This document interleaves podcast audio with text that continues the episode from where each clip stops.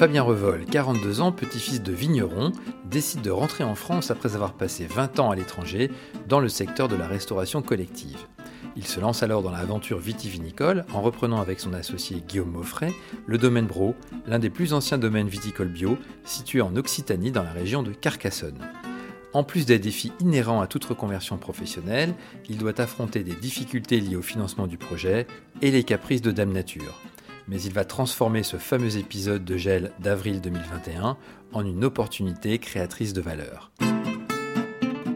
Je m'appelle Philippe Hermé, bienvenue dans Vin Divin.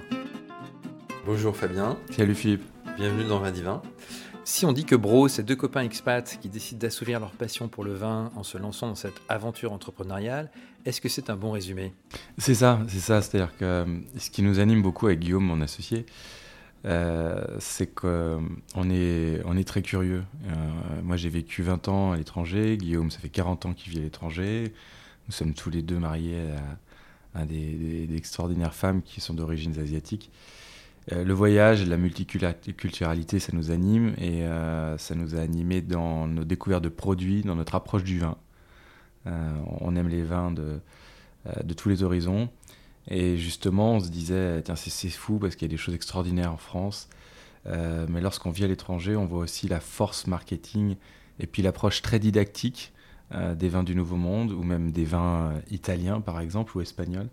Et on se dit, il y a quelque chose à faire euh, pour euh, ne, pas faire en sorte que nos beaux produits euh, se fassent faire la part belle par, par les autres. D'accord. Et donc ton associé est toujours à l'étranger aujourd'hui Oui, Guillaume vit toujours à Hong Kong. Pourquoi en fait l'Occitanie en particulier? L'Occitanie parce que j'ai aujourd'hui la famille est basée en Occitanie.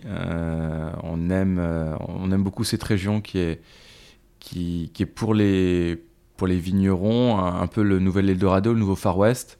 Euh, tout d'abord parce que les climats, sont, les climats et les sols, les terroirs se prêtent à, superbement bien à la culture de la vigne. Ensuite, euh, ils se prêtent aussi au développement de l'agriculture bio. Il fait relativement chaud, euh, il y a du vent, donc ça, favorise la culture en bio.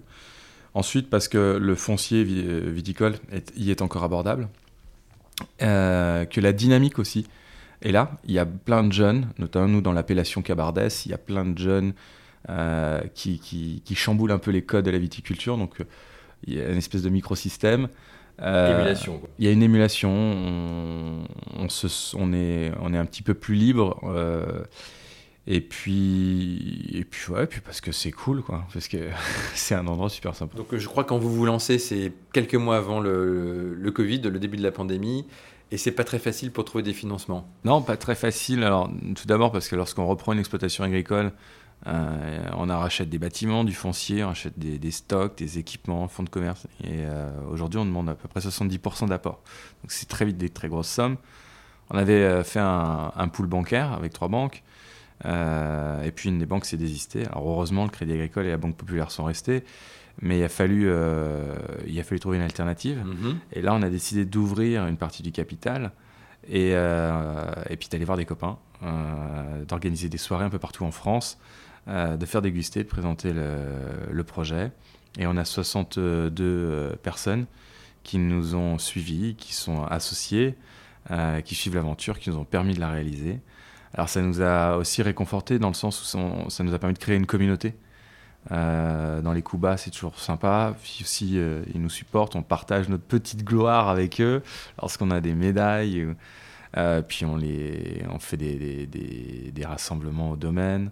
Et du, du coup, ils, se, ils, se, ils, sont rémunérés quoi En dividendes, en caisse de vin, un mix des deux C'est quoi le, modèle? Alors, on a, on a deux choses. Certains sont, sont rentrés à travers un GFV pour acheter des terres. Mm et euh, il y a une rémunération qui est basée sur un loyer, parce que le GFV donne en fermage à la société d'exploitation, à la ferme de Bro, les terres. Et donc là, on leur verse un loyer. Un loyer qui est encadré sur un, bail euh, euh, agricole. Classique.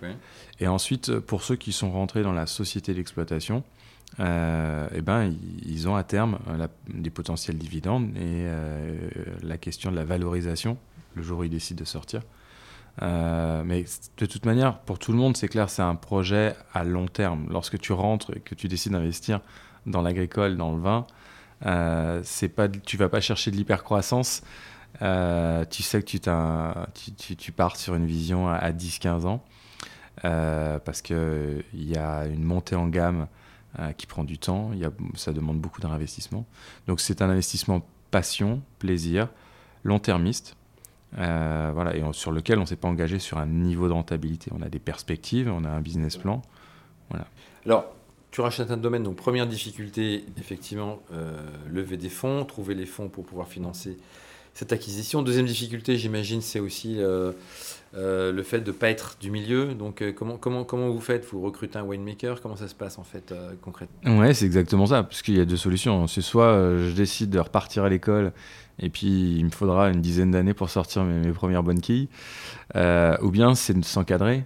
de s'entourer et en fait on a, on a donc demandé à un winemaker, euh, Yannick, de nous rejoindre dans l'aventure, nous apporter sa connaissance à la fois de la partie viticole et à la fois de la partie vinicole. Mhm.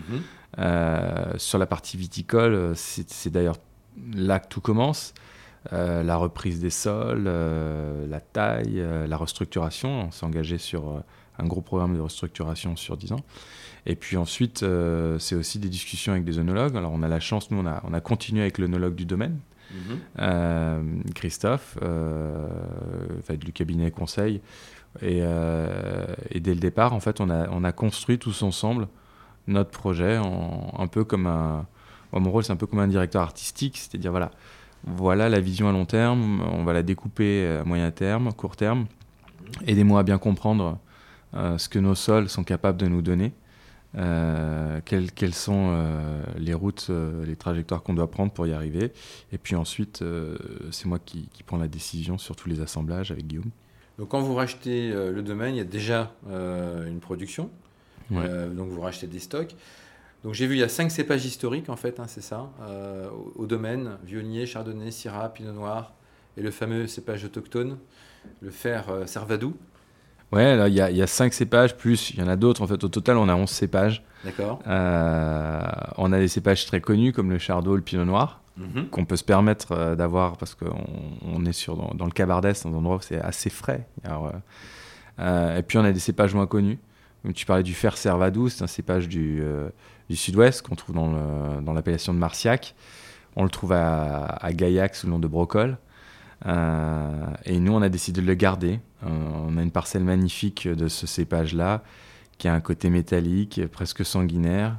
Euh, et en fait, ça donne des choses extraordinaires. Et, c'est marrant que tu parles de ça parce qu'il y a deux jours, à Wine Paris, le, salon Wine Paris, on a eu une médaille d'or du concours des vins de France avec ce cépage-là. Très bien, que j'ai goûté d'ailleurs, qui, qui, est très réussi. Vin, vin de soif, hein, plutôt, vin d'apéro entre copains. Ouais, exactement. Vin de, vin de bistrot, en fait. Euh, vin de soie, vin de bistrot. Euh, puis c'est très représentatif de, euh, de l'ADN des vins qu'on fait, qui sont. On cherche à faire des vins sur la fraîcheur, hein, que tu peux boire à la fois avec des copains, accompagner un repas, mais, mais de manière très, très simple, sans prise de tête. Alors pour revenir à votre, au lancement de, cette aventure entrepreneuriale, donc on a parlé financement, on a parlé technique, et, maintenant on va parler météo. Donc vous démarrez, et là c'est bing l'épisode gel euh, d'avril 2021, donc euh, un peu compliqué. Raconte-nous un peu cette, euh, comment, tu, comment vous vivez ces, moments qui sont quand même très, très compliqués à gérer. C'est vrai que dans, au moment de la deuxième, dans la deuxième année, on ne prévoit pas ça. dès le départ, tout le monde nous dit tu rentres dans l'agricole, dans la viticulture, coco, tu sais qu'il y a un risque, ça s'appelle le risque climatique. Mais comme, ok, on en a conscience, mais on, on se dit, bon, ça arrive aux autres. Euh, en avril, tout se passe bien, euh, mais la végétation a pris beaucoup d'avance. Euh, et puis la nuit du 4 avril commence une succession de, de 4 nuits de gel, partout en France et, en Europe. Et alors là, écoute, avec Yannick, tous les soirs, à 2h du matin, on, faisait le tour de la propriété, on avait disposé des, balles de paille tout autour de la propriété. On regardait où se trouvaient les courants d'air et euh, pour décider si oui ou non on allumait euh, les balles de paille euh, sur les coups de 4 heures. Et ce qu'il faut savoir, c'est qu'on allumait les balles de paille non pas pour réchauffer l'atmosphère, parce que dans ce cas, il faudrait des milliers, des milliers de balles de paille, mais pour créer un écran de fumée. Et c'est pour ça qu'on regardait aussi la direction des vents. Et cet écran de fumée, l'objectif, c'est qu'il puisse être disposé au-dessus des vignes au moment où le soleil se lève. Parce que le gel, en fait, euh, c'est pas tant la température qui est dangereuse, c'est au moment où le soleil se lève, euh, ça vient taper sur les bourgeons qui ont cette pellicule de gel et ça te fait un effet loupe et ça les crame. Ça les crame, ouais. Là, vous êtes vraiment retrouvé vigneron, là, face à, face à la nature.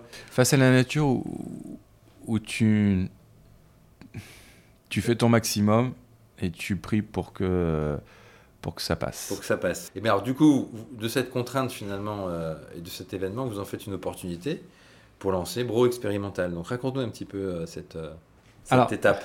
Ben en fait, donc une partie de, de, la vendange, enfin de la de la production a, a été touchée par le gel. et là, on a décidé que tout ce qui tout ce qui avait survécu, on a décidé vraiment de le bichonner. Donc on est allé au bout de la démarche, d'ailleurs beaucoup plus rapidement qu'on avait prévu. C'est quoi les pertes euh, que vous essuyez là sur, euh, sur cet épisode de gel? 60%. Ah oui quand même, c'est important. Là 60%, c'est massif. Euh, et donc on s'est dit, bah, écoute, ce qui reste, il faut en faire du top. Et faire du top, ça veut dire passer encore plus de temps dans la vigne, ça veut dire effeuiller, ça veut dire faire des épompes à cœur, c'est voilà, aller jusqu'au bout. Euh, tout a été vendangé manuellement et puis on a eu euh, finalement des, superbes raisins avec un état sanitaire euh, extra.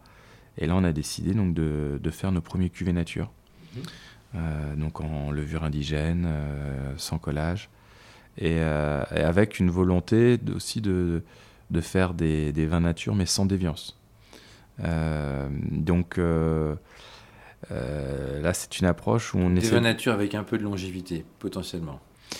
Potentiellement, alors ça, c'est l'avenir qui nous le dira. Ce sont les premiers, donc euh, c'est toujours pareil. On, les regarde évoluer euh, avec le temps.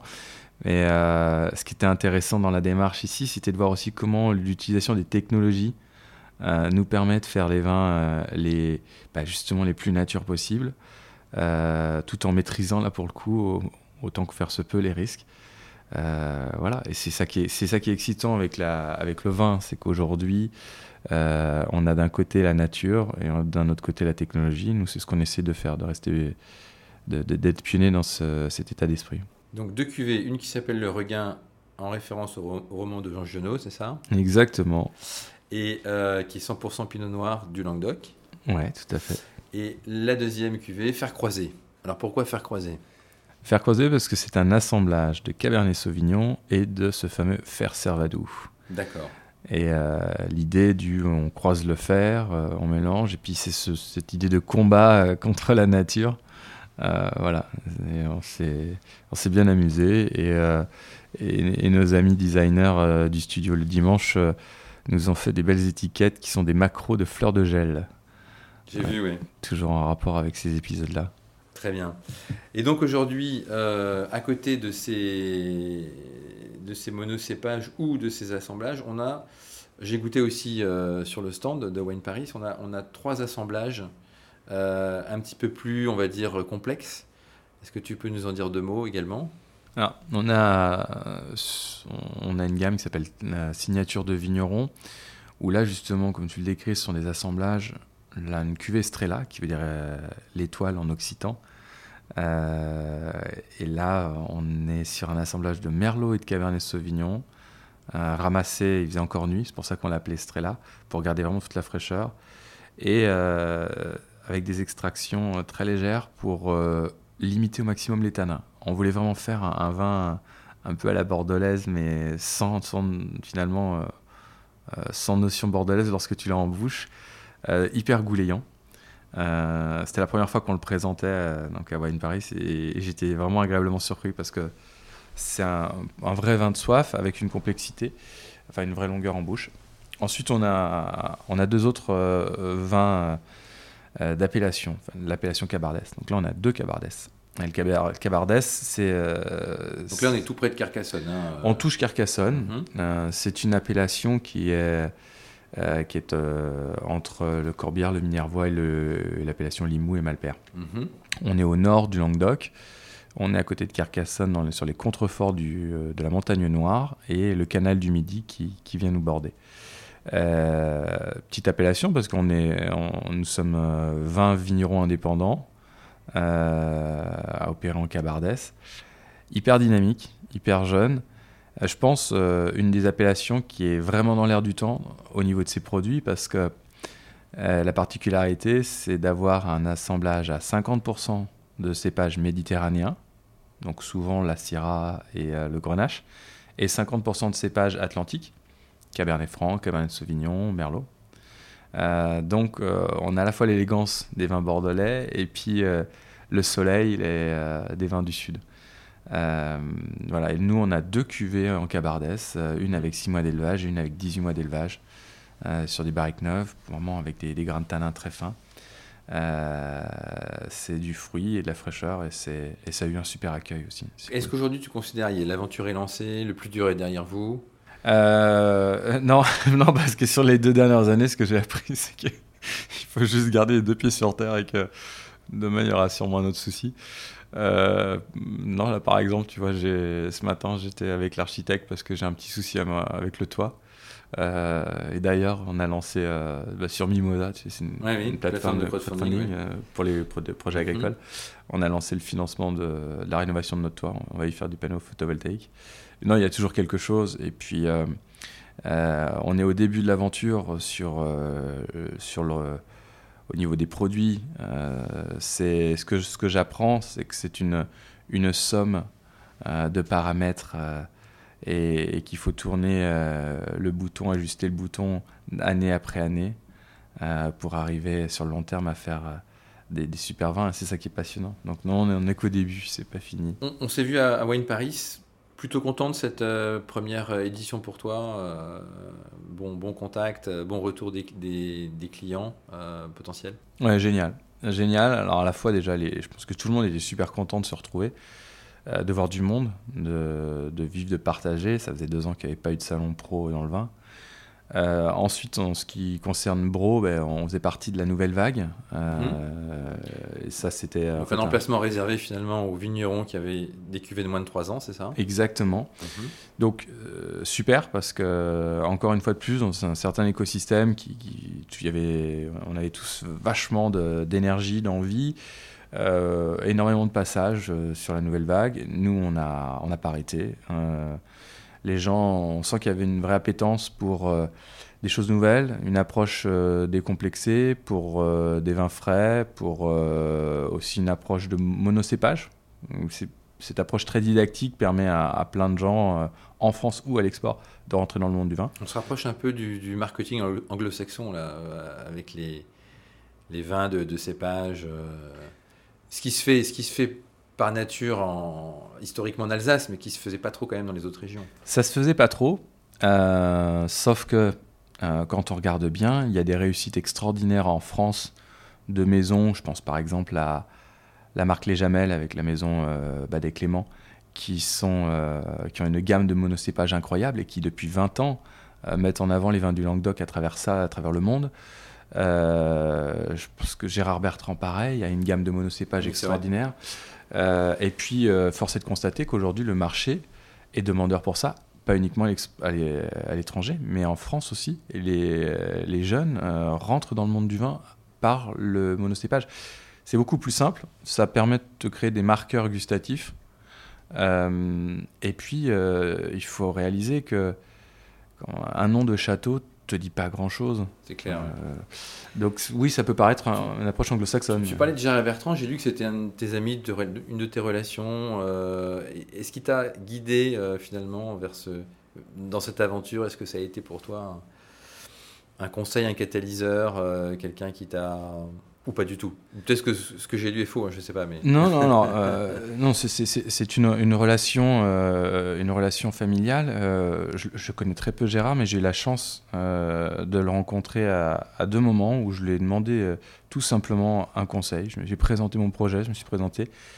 Et il a eu vraiment la, grande gentillesse de, tu vois, de me prendre au téléphone, puis ensuite de me rencontrer et de me donner des conseils, mais en mode sur un, sur un coin de table. Voilà, si j'étais à ta place, voilà ce que je ferais. D'accord. Tu prends, tu prends pas. Mais, euh, et, j'ai tendance quand même à... À suivre ses conseils.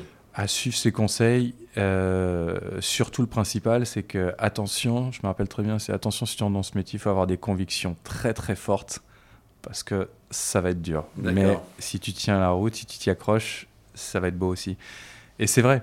Euh, et après, euh, pour moi, pour moi, c'est un patron dans le Languedoc. C'est un, un extraordinaire chef d'entreprise. En France, exactement. Un modèle de réussite.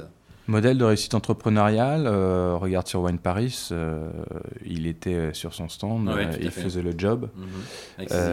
avec, ses équipes, absolument. Et voilà, puis en France à l'étranger, c'est vraiment un grand respect. Puis pour une vraie locomotive, on a d'autres locomotives dans le Languedoc, et je pense à la Maison Masse, mhm. et, je parlais tout à l'heure de, de Badet Clément, de Launay dans le Languedoc, font des choses merveilleuses. Et tout ça permet aussi aux jeunes vignerons comme nous euh, de bénéficier de cette aura. Euh, pour revenir sur le salon d'ailleurs, euh, les vins du Languedoc ont, cartonné. Ah oui, tout à fait, oui. Ah oui, grosse, grosse présence. On, revient à, tes, à, ton, business. J'ai lu qu'une grosse partie de la production aujourd'hui était exportée. Oui. Combien à peu près par l'export aujourd'hui? Aujourd'hui, c'est près de 70% de notre production qui part à l'export. Et donc, ce qui ne part pas de l'export, euh, on, le trouve, on le trouve où alors le, On les trouve où tes cuvées aujourd'hui euh, pour les gens qui nous écoutent et qui souhaiteraient découvrir Aujourd'hui, nous en France, on est, euh, on est distribué alors en Occitanie, près de chez nous, évidemment, dans les restaurants, les, les cavistes. On est en train de, justement avec le, salon, en train de développer un, réseau d'agents mhm. sur Paris, en Bretagne, à Marseille. On est présent à Lyon aussi, euh, qu'on commence à être distribué en CHR. Mais euh, en France, c'est tout récent. On est en train de construire notre réseau de développement en France. On a très bien marché euh, cet été au caveau. On a de plus en plus de gens qui viennent. on essaie on peut l'acheter en ligne aussi le... On peut l'acheter en ligne, oui, sur le site bro.wine. Mhm. on peut l'acheter en ligne.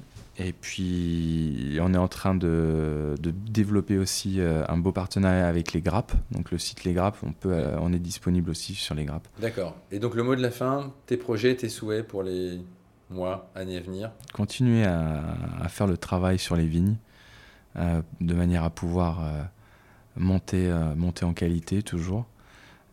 et puis renforcer, renforcer nos, nos, partenariats avec nos distributeurs, ce qui permettra aux gens de découvrir nos vins et puis continuer à s'amuser parce que c'est un, c'est une, très, belle aventure. tout à fait. Super. Bah écoute, merci d'être venu. Merci Philippe. Et puis à bientôt et bonne, euh, bonne continuation. Merci. Merci d'avoir pris le temps de nous écouter et de nous être fidèles. Vous êtes en effet toujours plus nombreux à nous rejoindre. N'hésitez pas à nous suivre sur les réseaux sociaux, abonnez-vous au club Vindivin sur vindivin.fr et profitez d'offres privilégiées de nos partenaires vignerons. Ce contenu a été créé avec le soutien de Alma, société de conseil en croissance digitale qui met en relation des sociétés avec des solutions technologiques innovantes dédiées au e-commerce, à la data et à la publicité. Dans le prochain épisode, il sera question d'aération du vin puisque je recevrai un autre entrepreneur de la WineTech, Nicolas Néjon, fondateur de la société Aven. En attendant, portez-vous bien.